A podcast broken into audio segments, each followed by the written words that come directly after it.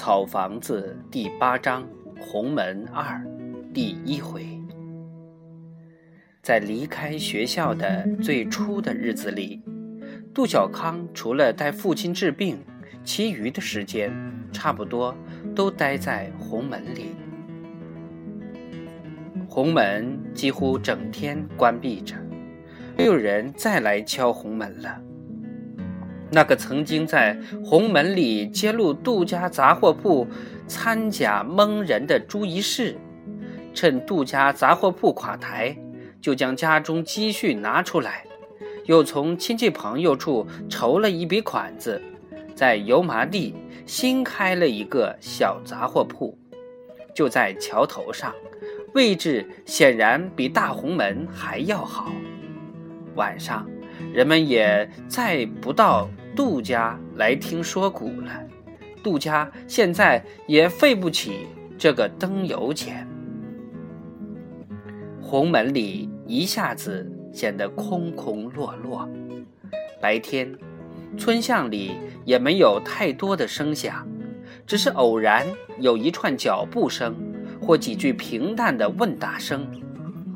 外面的世界似乎也是沉寂的。杜小康总是坐在门槛上，听着红门外的动静。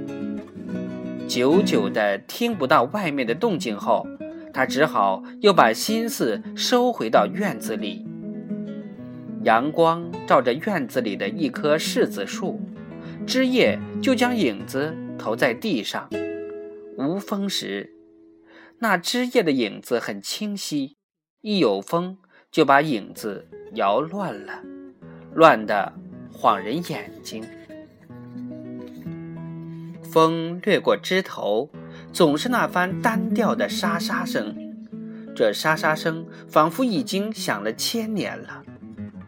枝头上偶然落上几只鸟，叫两声就不叫了，因为安静，就立在枝头上打瞌睡。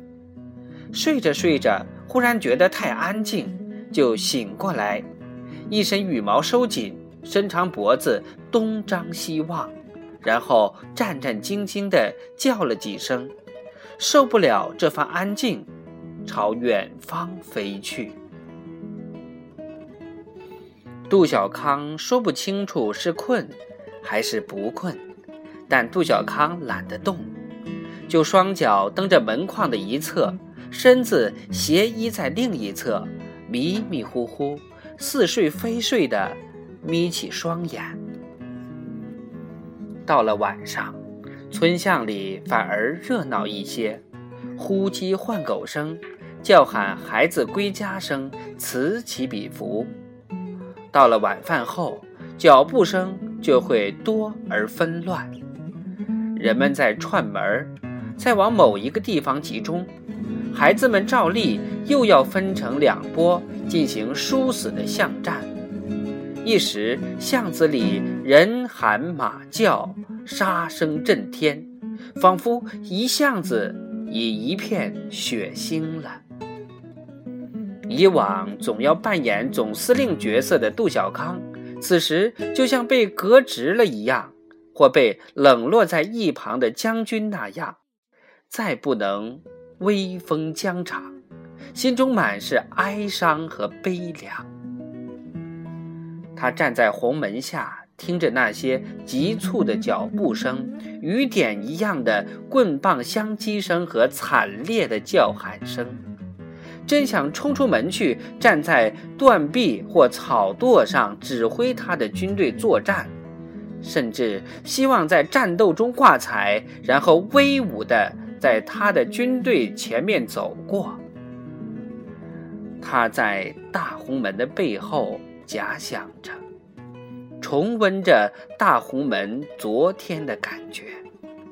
可是他终于没有冲出门去，因为他已不可能称王称霸了。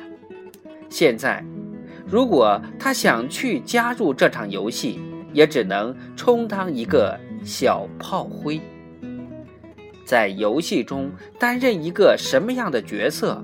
原来，居然不是随意的。杜小康清楚了，门外的游戏中只有桑桑那样的孩子才能充当总司令之类趾高气扬的角色，就离开了大红门，又坐回到门槛上，然后再去望由月亮照着的柿子树的另一番树影。